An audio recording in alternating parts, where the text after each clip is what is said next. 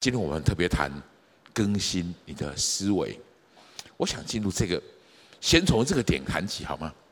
我们常常会误解一件事情。耶稣这样说：“你们要结出果子来，与与你们悔改的心相称。”我们很重视的是我们结什么果子，我们也很重视我们做出什么行为来。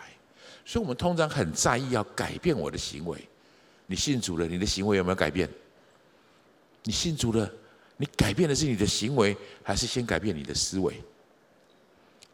我在刚信主的第一年，第一年的时候刚到荆棘教会来，我买了一部车，我很喜欢的车，一部四轮四轮传动的车。我一直很希望有一部车可以上山下海。其实买了那台车以后，就没有机会上山下海了。那时候我开始在荆棘教会聚会了，那但是我刚买那个车的时候，我还特意。去换了音响啊！我对音响很重视，很挑剔。我多花了六万多块钱换了一个音响，很棒的音响。那个新车刚开来不到一个月的某个早晨，我们一家人正要到教会来聚会的时候，我走到车子旁边，发现玻璃被敲破了，音响被偷走了。啊！我心里很，第一个是很心疼，其次我就想到那个小偷。怎么会有人来偷别人东西？怎么会有人做这种龌龊、糟糕的事情？我心里就觉得很难过，就想要破口大骂。可是我信主了，我应该结出我该结的果子出来，我就尽量忍住。其实最重要的是，我的老婆跟我孩子都在旁边，我也不能太过。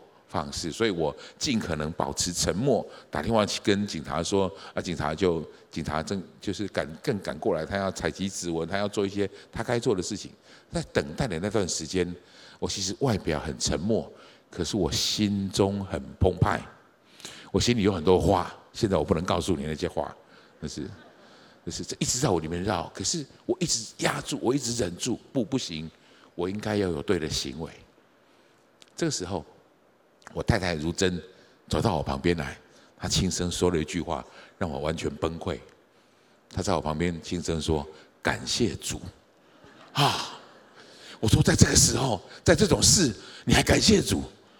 然后她接着这样说：“她说这种事情如果一定要发生，感谢主，我们是调音响那个人，我们至少有能力调了音响。想想那个小偷多可怜呢、啊！我只觉得他很可恶。”如真说：“他多可怜啊！他要沦落到去偷音响这样的地步。我们的音响里面有一张赞美之泉的 CD，希望他有机会打开来听，希望他也会信主，以后就不会再当小偷了。我告诉你，我当时完全不知道他在说什么，我完全听不下去他在说什么。现在我大概可以听懂了。”如真比我更快速进入这个改变，他改变的是他的思维，我试着调整我的行为。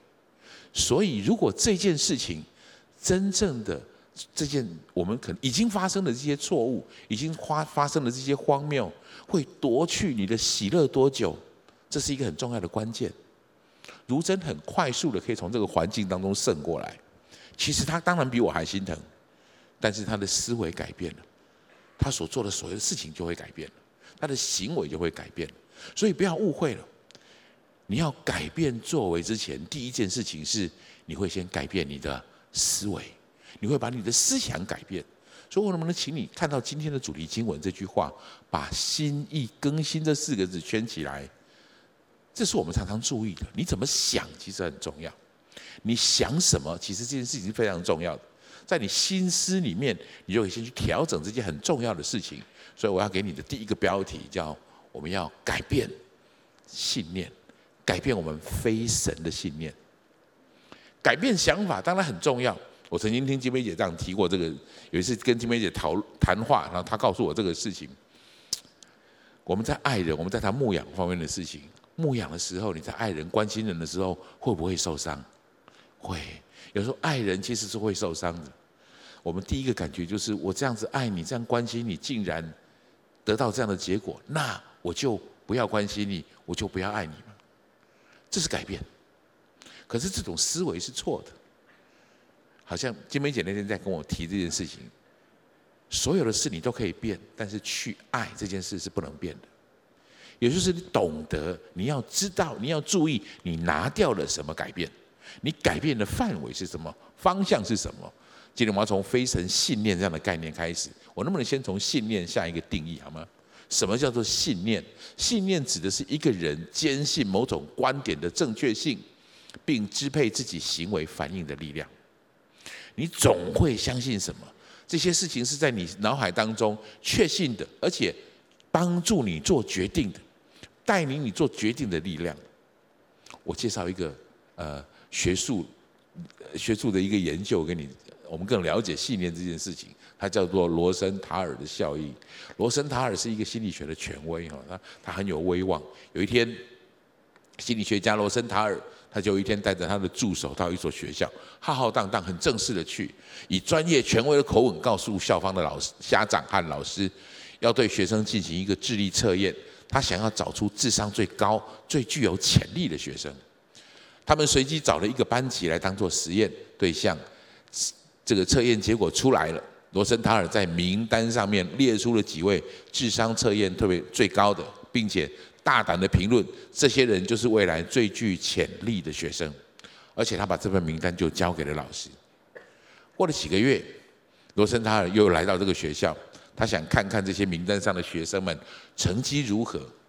果真，这些名单就如当初所预料的，成绩和各方面的表现都特别的优异，就是他所圈选的这些人，这些经过他的智商测验的这些人，他。呃，分数比较高的，他特别挑起来。老师们觉得这些人真真的果然他的成绩比较优异。后来罗森塔尔做了一个很特别的结论。罗森塔尔说，根本没有所谓智商最高，根本就没有什么所谓最具潜力的学生。名单上的同学都是我随机抽取而来的，只是我的权威和我的威，我的权威和坚定的信念影响了老师，而老师的信念和态度。影响了这些学生，很特别，不是吗？罗森塔尔的的学效应，简单来说，就是信念，其实在改左右你的态度。信念在左右你的态度。那几个孩子发现老师对他们特别好，发现老师对他们的期望特别高，于是他就做出对的。他有一个信念，我跟别人是不一样的。这个改变多么美好！今天我想谈的是。如果那个罗森塔尔列给这些老师们说的是这一些学生的学习特别糟糕，如果他列的是这些学生是比较没有成就的，你觉得老师看到这些拿到这个名单的时候，老师的作为会如何影响这些学生？你会觉得听起来很荒谬？但是这种很荒谬的事，其实一直在我们生命人生当中不停的在发生。我们产生很多信念。其实不是正面的，产生很多信念不是来自上帝的。我认识一个姐妹，很多年前认识一个姐妹，一个很爱笑的姐妹啊。我看到她一直一直保持笑容，一直笑一直笑。大家问她说：“为什么你一直笑？”她说：“因为我以前哭太多了，我现在开始要好好笑。”为什么？她是一个，她曾经是一个养女。讲曾经是养女的原因，是因为她其实家里面因为环境的问题哈，所以。妈妈跟爸爸出把她出生以后就决定送给别人抚养，但是他被退货了两次，是送出去没有多久，人家要还回来给他，送出去没有多，所以他只好又在家里面，爸爸妈妈把他带着长大。他妈妈从很小的时候就告诉他这件事情，说我送给你们谁什么二婶他们就不要，然后他问他说为什么他们不要？他妈妈跟他说，因为你很丑，他们嫌你太丑了，他们不要。这个小女孩从小因为我很丑，这个信念就进到她里面来。你可以想象想象吗？他怎么长大的？她只要在任何挫折下面，我很丑，所以没有人喜欢我，这种信念就一直加深，一直加深。当兄弟姐妹当中有点争执，爸爸妈妈可能感觉的有点偏心，他就会把有我很丑这件事情贴成他的标签。各位。这样子长大的孩子健康吗？在他十几岁，他其实很漂亮。他十几岁已经长成一个女生该长成的样子的时候，终于有人来跟他说：“哇，你很漂亮。”他听到有人跟他说“我很漂亮”的时候，他的感受是，他还没有发现我很丑。趁他还没发现之前，我可以嫁给他。这是他这么说的，所以他很早就结婚了。他发现竟然有一个人还没有发现他很丑，就赶快嫁给他。可是嫁给他之后，夫妻总是会吵架，夫妻总是有不容易的时候。当那种低潮的时候，是先生看他对他的态度不大好的时候，他心里很忐忑的地方就在猜想，他是不是已经发现其实我很丑？这件事情一直不停的搅扰他，一直不停的困扰他。有时候我们很多情况下面，很多情形下，这些错误的信念在引导我们的成长，这些错误的信念在带领我们做出决定。他是因为我很丑这件事才决定那么早就结婚的。有时候你在错误的信念下面做出的决定，往往带来很糟糕的伤害。我把这些错误的信念，把它定义成非神的信念。这是我们进到二零一九年来，我觉得神打要选神会张开我们的眼睛，打开我们的心里面一个亮光，让我们看见什么叫非神智慧。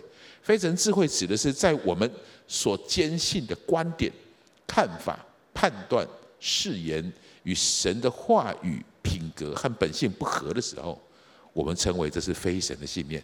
这不是来自神，这是不讨神喜悦的。譬如我很丑，耶稣从来不会说某某人很丑，上帝从来不会跟某某人说你很丑。事实上，神说的是你是我的宝贝，你是我眼中的瞳人，你是我呵护的，我所宝宝的。你从小我就这样宝宝，直到你老了，我还这样宝宝。这是上帝的话语，这跟神的信念是完全不一样的。但是有一些人，我相信有时候在我们当中的某些弟兄姐妹们，有一些糟糕的信念，一些非神的信念，其实抓住我们的心，在当带我们做决定。我能不能跟你讨论一下这件事情？我们从我前我举几个比较常见的例子，我们是在这种过程里面长大的，叫万般皆下品，唯有读书高。好像从小到大，功课好就什么都好了，功课不好就什么都不好了。功课成为我们的价值，成为我们的未来，成为我们真正这个人所在的事情。所有的事情以功课这件事，或是以学习这件事情，这这件事情成为我们生命当中第一最重要的事情。我想，这个跟中国历史以来的传统那个那个科举的文化，可能有很大的关系。所以学校也好，老师也好，社会也好，一直在逼迫我们，迫使我们去做不断的比较。你看看人家谁可以，不逼，在逼迫我们去做增进、掌控、操纵、争权夺利，这很容易就变成我们的信念。不争怎么可以？不比怎么可以？不比就差人家很多了。为什么不跟？为什么不能跟别人比较？我们要跟别人比较，我才知道我现在落在哪一个氛围当中。这是我们长大的环境。这如果成为你的信念，各位，我们就会活在压力当中，不是吗？我们就活在沮丧里面。另外，我们需要表现，不能示弱。在一个常被欺负的环境里面，你就会产生出这样的信念出来：我不能示弱。我发现一个情形，如果从小的长大的环境里面是那种特别有多霸凌的这种状况的家孩子们长大的时候，他们都有一个很明显的特征。他们身上，他们会特别把自己装扮得很凶狠。我不好惹，我不是示弱，或是身上就要有很多不同的刺青，就要穿很夸张的衣服，干嘛让别人怕他？为什么？因为他有不能示弱这样的概念，他害怕被霸凌。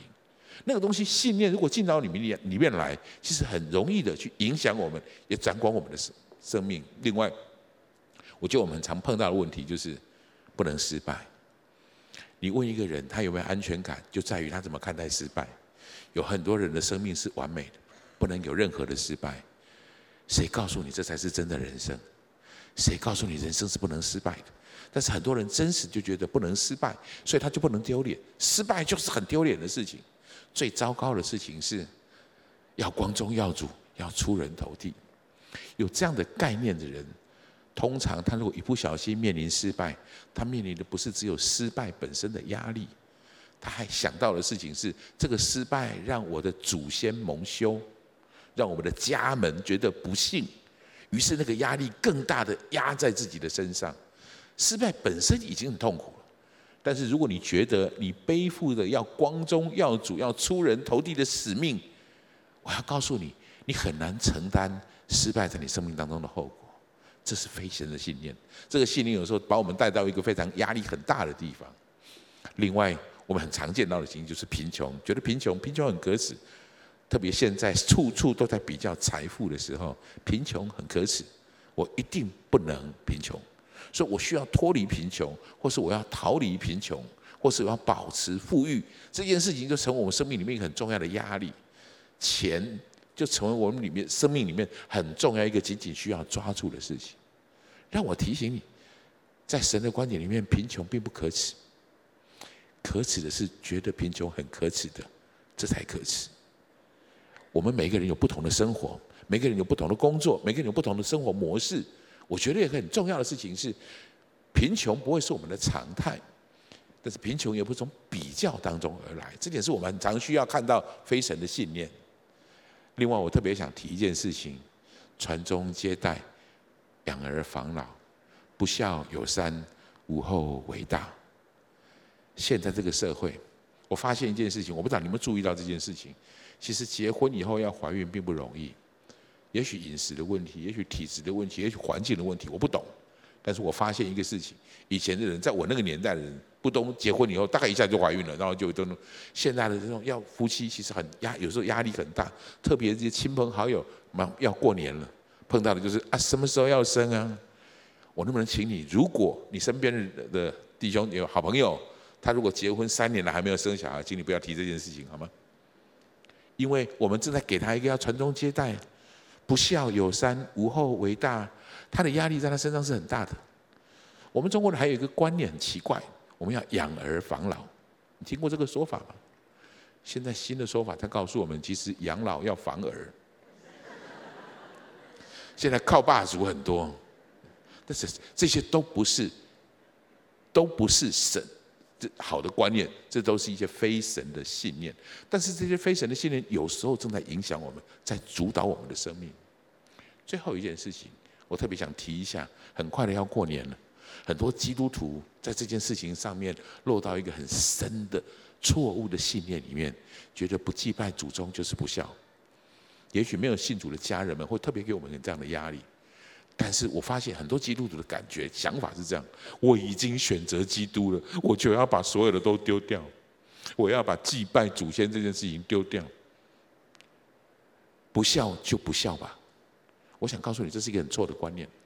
每一年过年的春农那个除夕那个晚上，吃完吃年夜饭的时候，在吃年夜饭之前，我一定会拉着我们家的所有的孩子，我们小孩、我的太太们一起围在一起。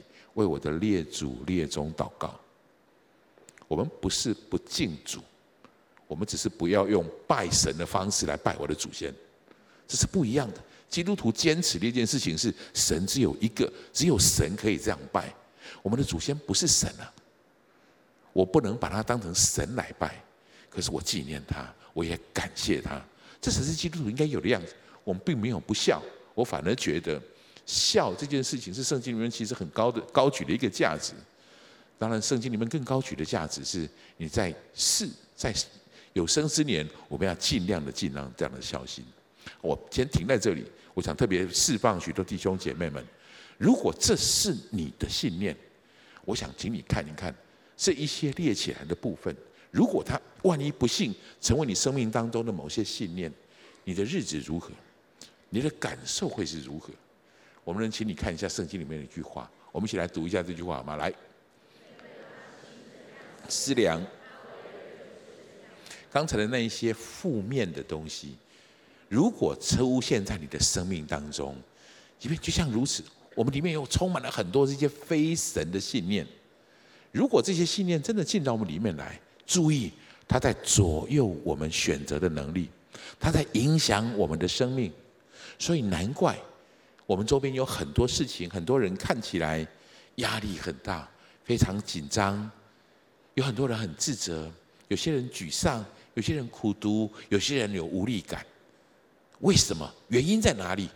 在这些非神的信念，在这些我们今年需要更新的思维里面。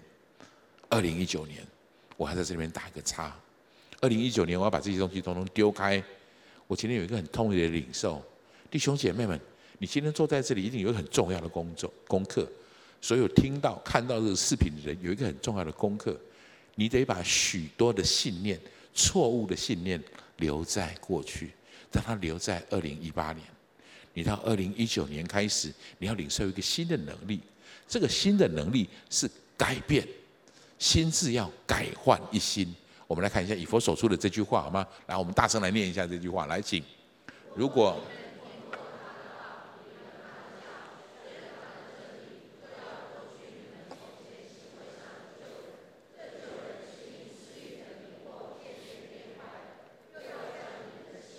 改换一新，这一些旧人是因为你们以前的私欲和迷惑渐渐变坏的。换句话说，这就是我刚才所提到的这些非神的信念进到我们当中来。还有一件更难过的事情是，事实上这些非神的信念有些不是自己传进来，不是你自己领受的。有可能是别人传递给你，最亲近的人传递给你，或是你的父母传递给你的，或是你所看的电视传递给你。这些东西传递给你，变成一个新的东西，变成一个真正的信念存在你的当中。你需要去对付它，你需要去解决它。我想提醒你这件事情：信念这种事情，你不能把错误的信念拿掉而已，信念一定要用对的去取换掉错的。所以我要特别请你把。心智改换这个字圈起来，改换、更新都有一个特别的意思，要把新的取代旧的，你不能只把旧的拿掉。我很丑，你需要把这样的事情拿掉。我不丑，我怎不呃，对不起，你不是这样，我不丑，这只是拿掉。你要取代的东西是，我是神的宝贝，我是被深深呵护的。你要有这个概念，你知道懂得怎么把它取换过来。也许你会问我这件事情。那我怎么知道拿什么来取代取代？又拿什么来换？这是今天谈的重点。我为什么引用这个经文？保罗说：“如果你们听了他的道，领了他的教，学了他的真理，这是是教会生活非常重要的地方。我们常常提这件事情，它真的很重要的原因在这里。你听到领教学真理的地方就在教会，就在圣经当中。”你要不停地去了解、思考、学习。为什么你周而周而复始？每一个礼拜，我们到这里来听到牧师的讲道。我们有 QT，我们在小，特别在小组当中，我们要交换观念。我们在做什么事情？我们都在做一件事：交换，把神的信念放到我里面，把我里面的信念抽开，把非神的信念拿开，用神的信念来取代。有时候，如果你没有领受到神的信念，你弄不清楚哪些东西是非神的信念，你需要了解这件事情，你需要了解这样的真理，所以特别有些东西你是需要去特别注意的。对我来说，当你抽开了之后，你就活出一个应该活的样子，这叫替换的真理。你本来是如此，本来我觉得我活得好像完完全没有意义，你用一个新的信念去去取代，是我活得有意义，因为我是这个世代的祝福。我是这个世界的祝福。原本你可能有个感觉，觉得我只要我为什么活在这种家庭当中？我爸爸妈妈为什么是这个样子？我如果活在别的家庭里面，也许我生命就会我生命就会好过很多。如果这是这是错误的训练，但是你怎么样把它改变成新新对的信念？你坚信一件很重要的事情：你是这个家庭的祝福，你也是这个家族的祝福。你的生命不是偶然发生的。所以，当你一旦把这些属神的信念进到我们的生命当中来的时候，你生命就完全不同。弟兄姐妹们，我觉得这是我们进到二零一九年非常重要的一个环节。我自己在这个经文，在这个公式上面领受很重要的祝福，我很期待，我很希望能够帮助你也领受这个祝福。这个公式叫做“感觉不等于事实，事实不等于真理”。哎，能不能请你跟我一起念一次，好不好？来。感觉不等于事实，事实不等于真理。这好像一个灯泡一样，会照亮我们。有时候你需要去了解这件事情，感觉其实很容易愚愚弄我们，感觉其实很容易带把我们带到带到错误的这种思想里面去。我们能举个这样的例子好吗？有一天我看到我太太，我太太在跟我讲话的时候，她很不耐烦，就是她可能那天，反正从我介绍她，我的感觉就是。怎么搞的？这个人今天好像想找我吵架一样。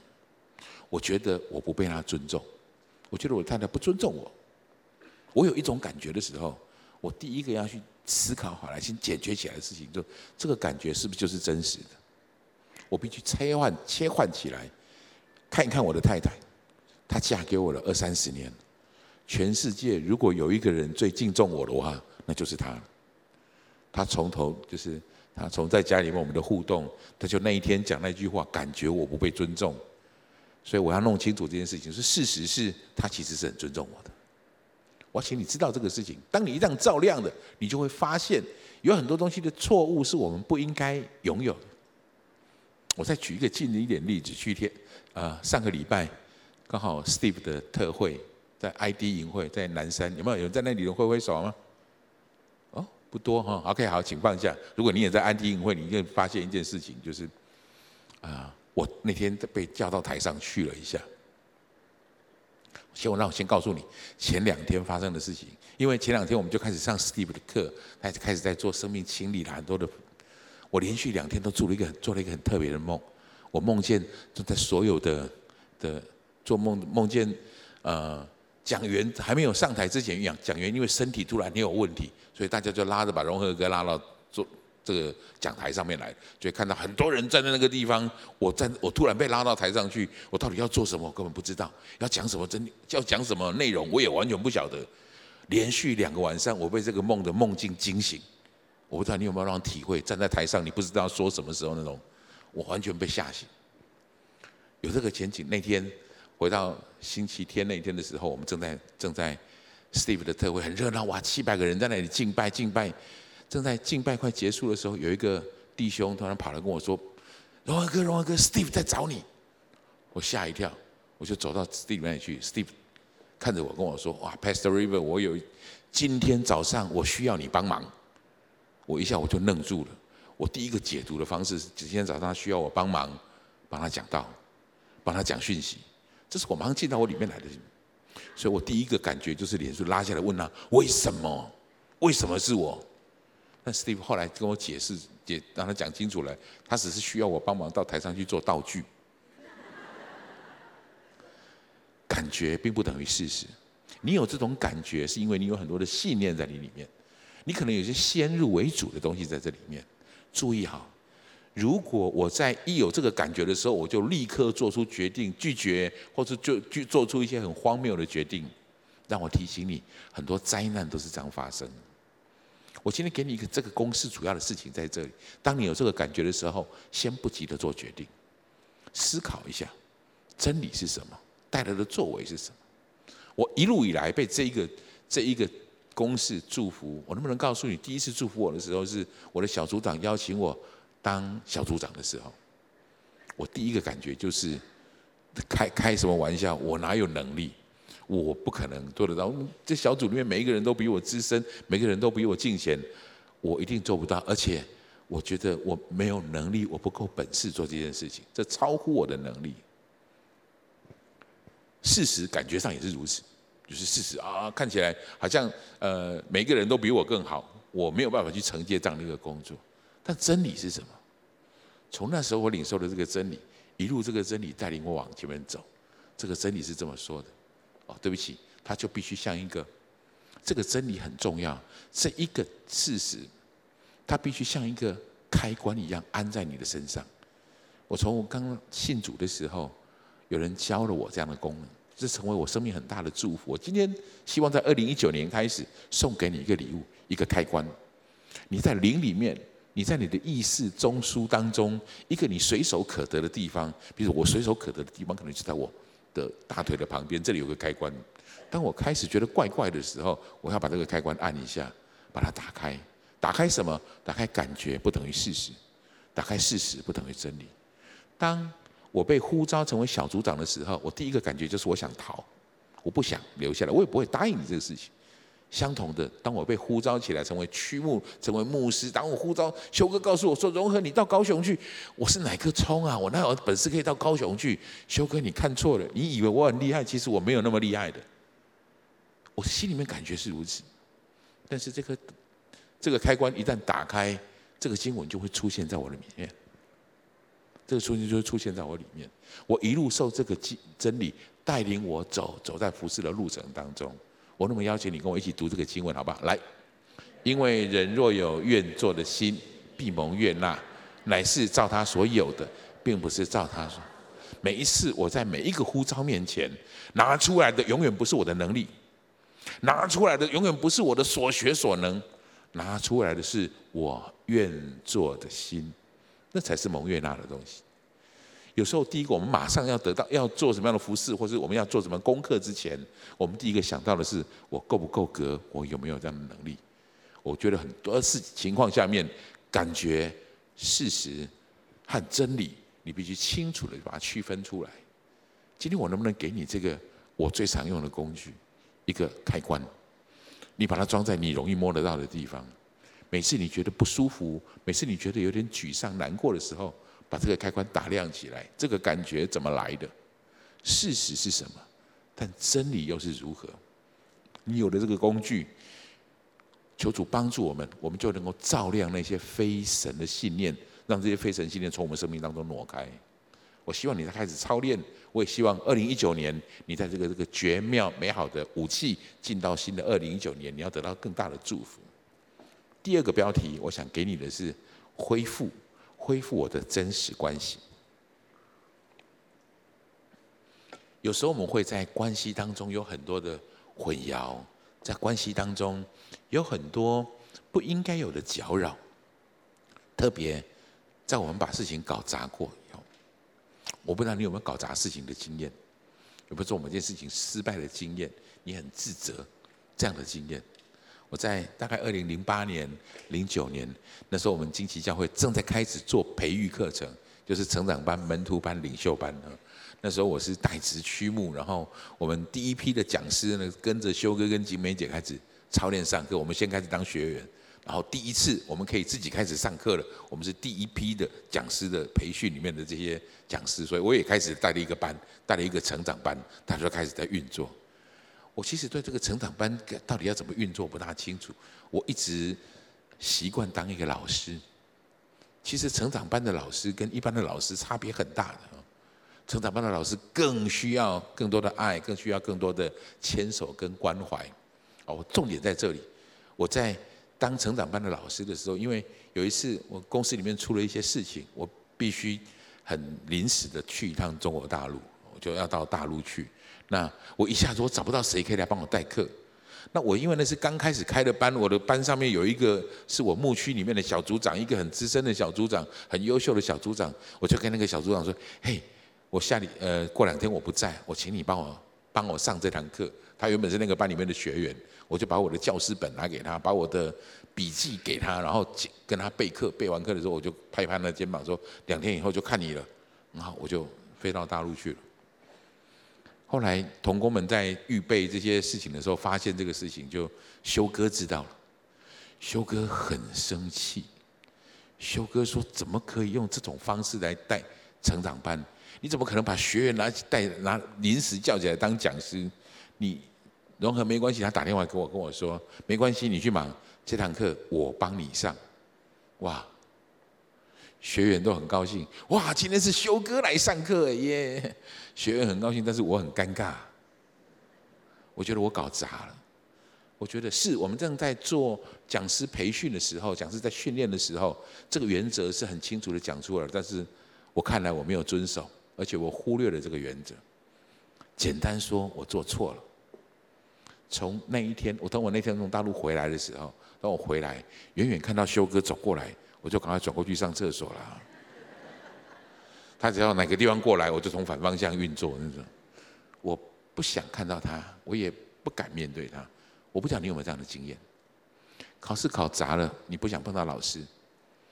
今这个月业绩不好，你不想碰到你的主管。为什么？主管还是主管啊，老师还是老师，你还是你啊，修哥还是修哥啊？为什么？我今天想跟你探讨这件事情。我们在某些人面对某些人的时候，有时候其实我们不是在面对这段关系，我们在面对的是我眼中他对我的评价。特别如果你犯了错，你你在面对的是你他眼中的评价。我很清楚这个。小时候，我跟我爸爸，我觉得爸爸有两种，爸爸有时候很可爱，爸爸有时候很不可爱。举别在什么时候？我考试完考完试的那个礼拜，我爸爸都很不可爱。啊，那个那个礼拜因为考试考得不好就很不可爱。如果我做了一件好事，我知道我爸爸是会称赞我的，我爸爸就变得很可爱。爸爸没有变，我在变。我想提醒你的是这件事情。我们有时候其实没有了解关系的真正重要，我们只我们其实不在乎关系，我们比较在乎他怎么看我。换一句话说，我们比较在乎他看我的样子。这是我们需要在二零零九、二零一九年很重要学会的一个关键。我能不能跟你谈一件事情？我们都会犯错，犯错会有罪疚感，罪疚感在告诉你你犯了错。所以你会想要补救，所以你想要弥补，你想要修改。但是羞愧感，他在告诉你，你就是个错。注意，罪疚感在告诉我，我犯了错。但是羞愧感在告诉你，你本身就是个错，你就是个失败者，你不够好，你不够聪明，你不够属灵，你不够有能力，你这个不行，你那个也不行。这个羞愧感如果一旦进到你里面来，你的生命就会开始变得扭曲，你的关系就会开始变得扭曲。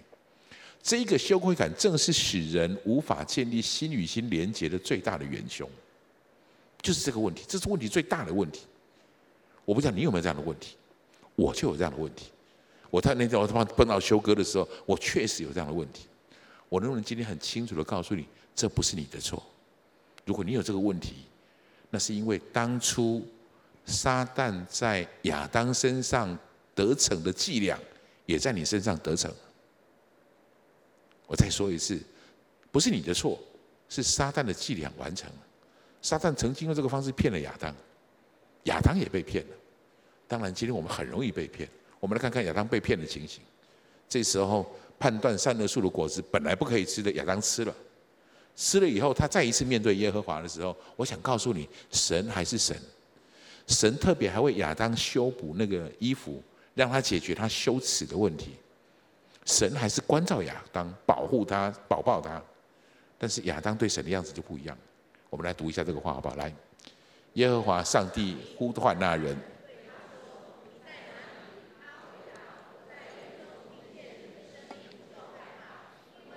赤身肉体，我就藏起来。注意到了吗？这是一个很常见的状况。但是我发现我在教会里面，我在牧养上面，我发现这个问题周而复始的不停在搅扰我们。破坏我们应该拥有的关系。原本关系本来是一个祝福，帮助我们去面对那些挫折苦难。现在反过头来，那些挫折苦难反而破坏了我们的关系。我这一个这一个主日，我这个点里面，我最想告诉你的东西是这个：罪疚感跟罪羞愧感，它正在影响我们，在带领我们走在一个不一样的过程当中。羞愧，这是常有的情形，这是常会发生的情形。你要真实起来面对这件事情。所以我跟修哥的那件事情，我有一次真实的去面对修哥，也跟他提好这个事情。修哥当然第一时间里面他就没关系，然后我们每个人总是做。我很欣赏修哥的一点就在这里。那天他跟我谈话是这样，他跟我说：“我知道你不，你一定不是故意犯这个错的，但是现在你证明一件事情，你比以前更适合担任讲师了。”我说为什么？他说：“因为你犯了这个错，我知道你以后一定不会再犯了。”这叫盼望，这叫属神的信念会带进来。我要请你这样把我的羞愧感挪开，我可以真实的做我该做的事情，何等重要！我很有可能因为这件事情从此不再跟他说话。我很有可能因为这件事情，我的羞愧感会弄出另外一个我的另外的形象出来。我会告诉他啊，其实我很忙，其实我根本没有时间来上课。其实我点点点点点点，我就会慢慢的从这从我应该原有的关系，或者我应该被成全的方式里面被脱离开来。我看到很多这样的情形。今天我特别能不能提醒你，不能满足别人的期待，破坏的不是期待本身，有时候是我们的关系。这是你要躲避的。我的意思是，关系可以不被破坏。如果期待没有满足的话，我自己在这件事情上面。有很大的领受，我总觉得我之前我我一直觉得我有一个很凶的爸爸，我很怕我爸爸。我每次跟我爸爸面对面的时候，我都很害怕。为什么？我其实永远担心的东西就是我在他面前的表现如何。我爸爸对我的期待很高，可是我真正的表现出来是这个样子。其实我自己很清楚，我表现出来，把我好的表现出来，我不好的没有表现出来。真正的我可能还在这里。我在乎的是这个东西的差距，那种羞愧感感就会成为我们父子之间关系的拦阻。不是他如何了，是我躲开了。几年前，我妈妈很，我开始决定全职当牧师的时候，我妈妈很反对。我妈妈觉得我不应该，就是这个跟她期待的方式很不一样。我每次回去碰到她的时候，我都很小心翼翼的告诉我这件事情。我这一次一定不能再让这种期待的落空阻挡了我们的关系。感谢主，我学会这件事情。所以，当不当牧师这件事情，我们放着先不谈。这个期待我们就不谈。我要更多的当儿子，我要让他更多的当妈妈。我更在乎我们两个之间的这种关系。感谢主，现在我可以牵着我妈妈的手四处逛逛走走。我妈妈偶尔看着跟我说：“哎，我觉得当牧师也不错哦。”她现在碰到她的朋友会跟她说：“啊，我儿子在当牧师，我儿子如何？”我看得出来他的自豪。我很庆幸，我很感谢主给我这一个亮光，让我知道关系其实比错误、比没有满足的期待更重要。你先建立好了这样的关系，关系才是真正最重要的。不要再让关系没有被满足的期待破坏你的关系了。我想谈另外一个例子，关于关系这件事情。对不起，关于期待这件事情，有很多期待是好的。有很多，但是不是每件期待都是好的？你怎么面对这件事情？耶稣在马太福、在路加福里面有举了一个很特别的故事——浪子回头的故事，大家应该都很熟悉，对吗？一个爸爸，然后带着两个儿子，大儿子很辛勤工作，小儿子很放浪，然后就开始他早早就拿了他应该得到的财产，就离家出走去了。但是他走投无路了，挥尽挥霍了所有的财产，回来的时候，那天晚上，他爸爸很高兴，看到他很高兴，孩子回来了。就拍拍手，然后好好的抱着他亲啊亲啊亲的，就为他办了一场 welcome party。他们家有一头很肥的牛，就是有一个肥牛肚，就把他抓来宰了，然后就开始在那里办 party，吃喝快乐。我今天想跟你谈的是大儿子，大儿子在外面养牛，哎，那个牛都是大儿子养的，那大儿子喂的。大儿子从外面走进来，他发现哎奇怪，最肥的那一头牛，那一头牛打算过年的时候要吃的那头牛怎么不见了？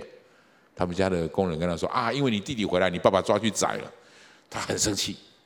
什么？我那么认真工作，我从来没有为我宰一头牛。现在我那个那个糟糕的弟弟回来了，你反而帮他宰了那条我最喜欢的牛。他心里一定很难过，他也很生气。请问他在生气什么？我先从这个事情开始，再一次的，我前面所提到的。大儿子面对爸爸的时候，他不是面对爸爸，他在面对的是爸爸对他的评价。他发现一件事情，原来弟弟比我还重要，原来弟弟的评价比我还高。他做了那样糟糕的事情，为什么评价比我还高？因为他有牛可以吃，我没有。我们很容易就会落在耶稣用这个故事在告诉我们这件事情。我们很容很容易落在太自我、太自我的感受。太自我的期许，或太在乎别人对我的看法这件事情上，而忽略了关系的重要。所以他今天他就他在门口，他就挡住，他就不肯进去了。大儿子就生气，不肯进去。他爸爸就出来劝他啊，进来吧。注意好，我觉得爸爸很有智慧。我先谈大儿子的问题。大儿子生气不肯进去，这种场景其实我们常常碰到。你有没有注意到很多我们很多家人，或我们有一些好朋友？他生气了，他就不怎么样；他生气了，他就不吃饭；他生气了，他就不到哪里去；他生气了，他就用情绪来勒索你，这叫情绪勒索。我想提醒你哦，情绪勒索的都不是会情绪勒索的都不是歹徒哦，通常都是你最亲近的人。大儿子就用这种方式，他在勒索他的爸爸，告诉他用关系来勒索他。所以大儿子生气不肯进，他爸爸出来劝他，注意好，他要。大儿子要的是为什么生气？你没有照我要求的方式来对待我，你没有照照我认为的道理来对待我。注意好爸爸的回答，爸爸没有回应这件事情。他爸爸并没有回应他，爸爸没有这样说说啊，好吧好吧，如果你这么在乎，等一下我也杀一头羊给你吃。爸爸没有这么说，爸爸当然也没有这样说，说你吵什么吵，每一只都是我的，你你你管得着吗？我要给谁吃就给谁吃。爸爸会这么说，他爸爸告诉他什么事？我们一起读一下爸爸的回答，好不好？爸爸说：“来，父亲对他说，儿啊，你常和我同在，我一切所有都是你的。”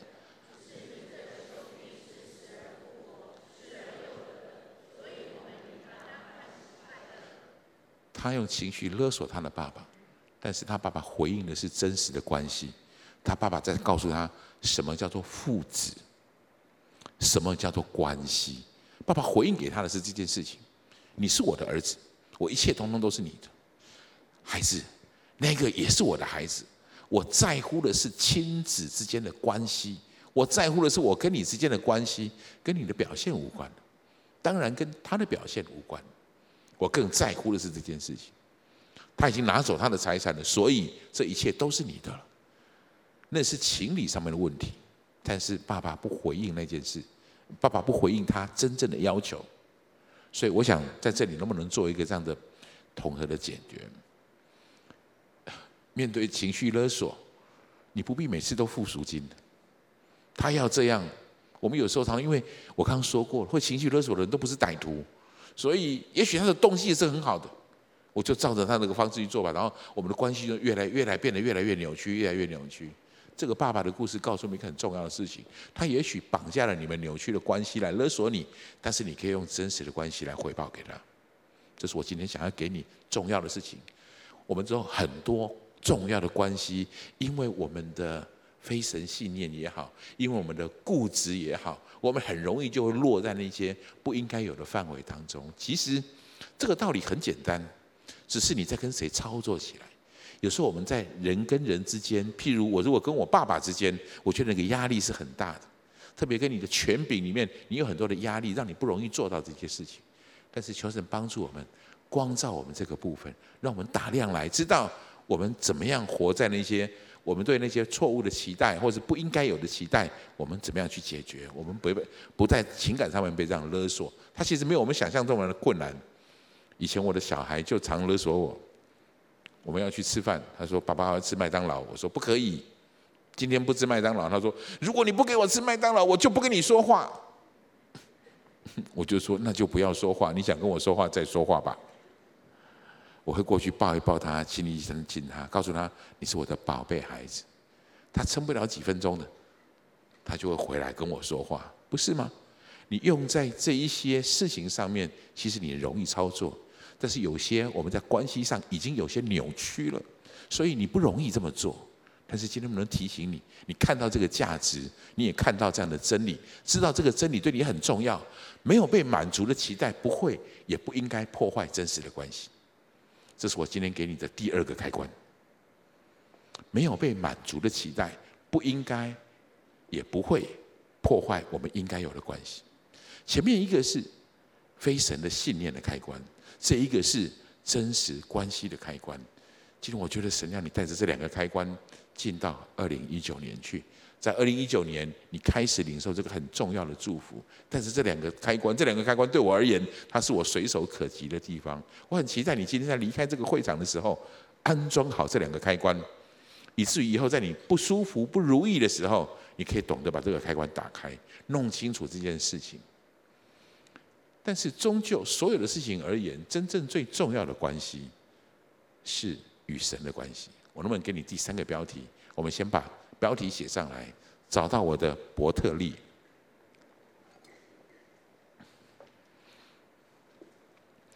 尽管要面对那些非神的问题，或是要面对那些扭曲的关系的问题，其实有时候都是一个又大又不容易的工程。你需要有一个很重要的依靠。我们谈圣经里面，我们来谈谈圣经里面一个很特别的人，被改变的最彻底的人，我认为是雅各。雅各其实是一个很负面观，就是非神信念很高的人。你知道记得雅各是谁吗？雅各是以扫的弟弟，他是双胞胎，他是老二。老二以扫有一个非很严重的非神观念，就是老二是没有用的，老大才老大可以继承很多东西，老二是没有用。他以少有一个这样的观念，就是所有的事情我必须去抢去夺，因为没有什么人是可以依靠的。一切都要靠自己。这是雅各的的非神的信念。他因为有这些非神的信念，他的关系也很扭曲。你说雅各跟他爸爸关系很不好，他爸爸不喜欢雅各，雅各得骗他爸爸才骗得到祝福，不然他爸爸不会这样祝福他的。雅各是骗他爸爸的，所以才得到这个祝福。哇，雅各骗他哥哥可骗多了，所以雅各的哥哥对他非常非常的生气、愤怒，甚至到最后要杀他。雅各也是因为这样子离家出走的，跑掉的。但是我请你看看，过了几年之后的雅各，他从拉班那里回来了。他第一个，他第一个要修复的关系是跟哥哥的关系。我每次看到圣经里面的这段记载，我都觉得非常感动。雅各远远看到约那个以扫的时候，他在自己他在他面前头过去，一连七次俯伏在地，才就近他的哥哥，就是在他哥哥面前完全的谦卑，完全的谦卑。这个雅各跟以前的雅各完全不一样，所以他的哥哥也跑过来，一扫就跑过来迎接他，把他抱住，又搂着他的颈项，跟他亲嘴，两个人就哭了，就哭得大大大声的哭了起来。雅各跟以前很不一样，雅各所有的东西都本来就是要抓在自己手里的，所有东西他都要抢来的。他这次回来跟哥哥修复关系的时候，他是预备了很多礼物来送给哥哥的。啊，他所以他预备了很多羊，有很多的这些牲畜来到雅各，来到以扫的面前。以扫甚至这样跟他说：“以扫说，兄弟，我的已经很够了，你的人归你吧。”好，我在看到兄弟之情，我都觉得非常。而且这两个兄弟以前是互相残杀的，不容于水火的兄弟，变成这样的兄弟，这个改变大不大？这是我觉得我们今天要更新思维很重要的一件事情。雅各怎么做到的？雅各发生什么事？让我告诉你他的秘密好不好？雅各初次离开家投靠拉班的第一个晚上，他第一次与神相遇，这个是雅各改变的起点。在此之前，雅各从来没有跟上帝会对话过。在此之前，他可能从他的爸爸、从他的爷爷那里得到有一个耶和华上帝。真正跟神有互动，是从雅各离开家的第一天、第一个晚上。想一想，雅各这个时候的雅各，哥哥要追杀他，爸爸不爱他，妈妈偷偷跟他说：“你可以去找我的哥哥，就是找他的舅舅。他舅舅在哪里？在他们家住的北方，大概两百多公里的地方，叫巴旦亚兰。嘿，他自己一个人，两百多公里要走好几天呢。他一出来，如果是你，你想想那个情景，怕不怕？担不担心？特别在天降下来黑暗的时。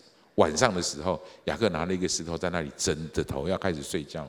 我猜，在那之前，雅各也许都一直汲汲营营的在经营他的生命，汲汲营营的在经营他的生活，汲汲营营的用他认为的方式在面对神。其实一直都在，只是雅各从来没有时间可以转过头来看到他。但就在那个晚上，他躺下来睡觉的那个晚上，耶和华上帝出现了，他在梦中看到一个。梯子上去下来，耶和华站在旁边。耶和华对雅各说了一段话，告诉他，是让雅耶和华来对雅各说的第一段话，就告诉他亚伯拉罕的祝福、以撒的祝福，我今天一样放在你身上。他是宣告这个祝福。我更想带你看到的事情是这个祝福。讲完这个话之后，在呃第十五节的地方，他说：“我也与你同在，无论你往哪里去，我必保佑你，领你归回这地。”总不离弃你，直到我成全了向你所应许的。这是耶和华对雅各第一次说话了，第一次。所以接下来的经文我引用在你的周报上，我觉得很重要，我请你好好来读一下这个话好吗？来，雅各睡醒了，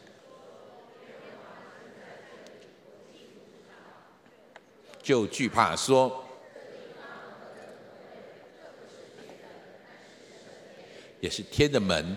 就是那个地方，我把题目定成“找到你的伯特利”的意思，就是这个：你要找到你与神相遇的地方，你要找到神的殿在哪里。我们每一个人至少要有一次与神相遇的经验。我不晓得在场的每一位弟兄姐妹，或是有些来宾朋友，有些人可能你已经跟神相遇过了，记得那个相遇之处，记得那个相遇的感动。请你记得，神在与你相遇的时候，一样告诉你这句话：我总不离弃你，我必与你同在。弟兄姐妹们，我们凭什么有改变的能力？我们凭什么能不能更新我们的思维？因为神与我们同在。面对神，看见神，这才是真正最重要。我们也真实领受改变的起点。雅各这样开始改变，这个改变并没有结束，这个改变是一个持续性的做法。一直到有一天，雅各跟他的哥哥和和好了，回到迦南这个地方。雅各又因为女儿底拿的事情哦，就底拿因为被被强暴，被迦南地的这些百姓们呢也事件强暴。所以，底拿的哥哥们就起来为他做主，用计杀了整个村子的人，整个村子的男生女生通通把他们杀掉了。雅各知道这个事情之后吓一大跳。雅各说：“你们害我在这个时候要被灭亡，这是他生命当中最大的一个困难，就是所有迦南地的人开始集结起来要来攻打雅各。这个时候，雅各很胆战、很心惊、很害怕。耶和华再一次跟他出现。”这一路耶和华一直出现啊，一一直引导他前面的路。这一次最大的这种困难的时候，耶和华再一次出现，跟雅各说这句话：“雅各，你还记得伯特利在哪里吗？你还记得伯特利发生什么事吗？起来，到伯特利去吧。”雅各那时候正在六神无主的时候，注意哦，这时候的雅各不是单身的雅各了，不再是一个人了。这时候他有四个太太，他有十二个孩子，一大家族的人。雅各再一次领受耶和华这个命令的时候，他把一大家族人都聚集起来，就跟他们说的这些话，好吧？我们一起读一下这个话，来，请。雅各对家中的人，并一切与他同在的人说：“你们要除掉你们中间的外邦神，也要自洁，要更换衣裳。你们要起来，我们要起来上伯特利去，在那里我要筑一座坛给神，就是在我遭难的日子应允我祷告。”在我行的路上保佑我的那一位，我特别用这个经文，我们来告诉你，曾经已经与神相遇过的人，雅各再一次来到伯特利，他做了一个很重要的事情，他再次跟神连接，他呼召自己，呼召他的百姓们，呼召他的家人们，除掉你的偶像，除掉外邦的神。我觉得从今天来看，我们要弄清楚，除掉那些。取代神的位置的事情，我们有时候一不小心就会把偶像放在我们的生命当中。有时候金钱很容易成为我们敬拜的对象，有时候爱情很容易成为我们敬拜的对象。我觉得今天二零一九年有一句很重要的话，我要劝告你：把那些偶像放下来，到神的面前再一次与他相遇。你要自洁。你要披戴基督，就像上个礼拜修哥说的一样，我们要穿上新人一样。因为我们要开始改变我们的心思意念，因为我们要开始更新我们的思维。我的结论是，更新我的思维的观念，关键就是伯特利，就是神的殿，就是与神相遇之处。你自从跟神，你可以跟神相遇，你就真实的带领这。给自己这个很重要的能力，我可以真的更新在上帝的面前，好不好？这是我在二零一九年给大家的讯息。我希望在创新二零一九这个主题里，带领我们走在一个特别的路程当中。今天早上我们为这个讯息祷告的时候，很同工在领受这样的事情。今天就好像一个大扫除一样，有一个房子我们住了很久了，我觉得神在带领我们。我在灵里面看到很多弟兄姐妹们。你开始拿起刮刀，刮掉墙壁上面一些脏糟糕的污痕。你开始清出很多的垃圾，然后你搬进来一些家具进来。我觉得神在告诉我们，呼召我们更新你的思维。二零一九年的此时此刻，我们需要的是除旧布新。我们一起来祷告。耶稣，谢谢你让我们在这里领受这个很重要的讯息。很重要的思维的改变，求主带领我们看见那些非神的信念，求主帮助我们看见那些需要恢复的关系，带领我们二零一九年活出我们应有的柔美，带领我们二零一九年可以更多浸泡在你里面。我觉得我好像特别有一个领受，要提醒我们当中的某些人，没有被满足的期待，正在破坏你的一些重要的关系。我很期待我的遗憾不必成为你的遗憾。我多么希望有更多的时间享受跟我父亲美好的关系。所以，好不好？容我提醒你，我们有时候太在乎期望的满足或失落，而太不重视关系。我们有时候太在乎期望的满足或是失落，而太不重视关系。但真正重要的是关系，关系帮助我们面对那些困难、挫折和失败。有时候我们误解了，我们反而把挫折、困难和失败成为破坏关系的原因。原因也许就是我刚才跟各位解释的罪疚感和羞愧感的问题。你觉得？我觉得我们当中有些人，你需要起来征战，需要把那些羞愧从你生命里面拿开。羞愧感，羞愧感试着在告诉你，你就是个失败。羞愧感否定你的价值。我觉得神好像特别要我说这句话，这不能怪你，因为你被骗了。就像当初的亚当被骗了，但是被骗的人总有醒过来的时候。我觉得神今天呼召你，醒过来吧。醒过来吧，不再被骗，重新拿回那个关系的重要性。我觉得今天你正把两个很重要的开关放在你的思想中枢的某个位置，一个你随手可得的位置。从二零一九年起，当你觉得忧愁，当你觉得沮丧，当你觉得愤怒、恐惧。或是当你觉得担心跟害怕的时候，记得打开第一个开关，让真理来照亮你那些非神的信念，让这个公式感觉不等于事实，事实不等于真理。这个公式帮助我们从这些错误的非神的信念当中被救拔出来。从二零一九年开始。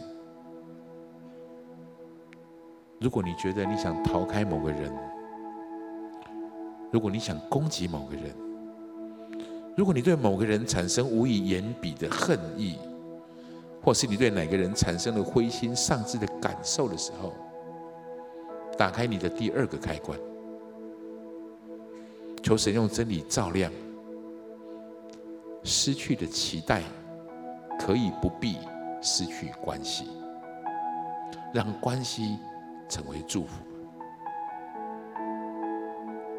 我也要为那些刚到教会来的弟兄姐妹或者来宾朋友们，你还不是那么确定上帝是谁？恭喜你，你今天来到你的伯特利了，你来到了神的殿，你来到与他相遇的地方。改变往往从这个时候开始，这是雅各改变的起点。我要恭喜你，这也许是你改变的起点。我要邀请你跟我做这样的祷告，请你跟我一句一句这样来祷告。亲爱的主耶稣，亲爱的主耶稣，谢谢你让我认识你，谢谢你让我认识你。我现在要打开我的心，我现在要打开我的心，邀请你到我的心中来，邀请你进到我的心中来，成为我生命的救主，成为我生命的救主，成为我的主宰，成为我的主宰。请你原谅我的过犯，请你原谅我的过犯，赦免我的罪，赦免我的罪，与我同在，与我同在，总不离弃我。总不离弃我。谢谢主，谢谢主。我这样祷告，我这样祷告，奉耶稣基督的名，奉耶稣基督的名，阿门。我要恭喜你，如果跟我做了祷告，好吗？带着你的两个开关，再离开这个会场，让我们用这首诗歌来回应今天的讯息。我们从座位上站起来，好吗？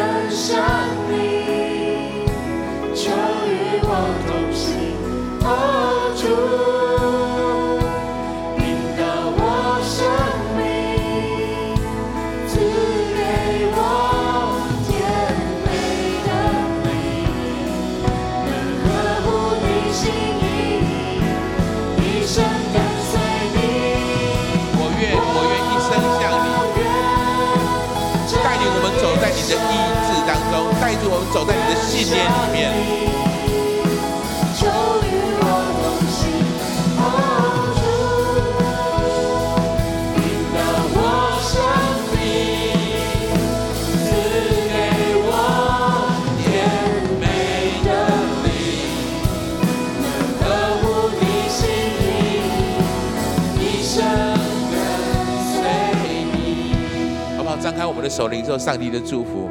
主，谢谢你抖落挪去我们在场每一位来宾朋友、弟兄姐妹非神的信念。主，你置换一个新的属你的信念在我们的生命当中，以致我们在二零一九年活出你美好的样式。主，也祝福我们每一个人修复那些扭曲的关系，把一个正确的、健康的关系放在我们每个人的生命里。主啊，更重要的是祝福我们每一个人跟你有最美好的连结，一生可以跟随你。谢谢耶稣，我们这样的祷告、祝福，奉耶稣基督宝贵的圣名，阿门。我们一起拍掌归荣耀给神，哈利路亚。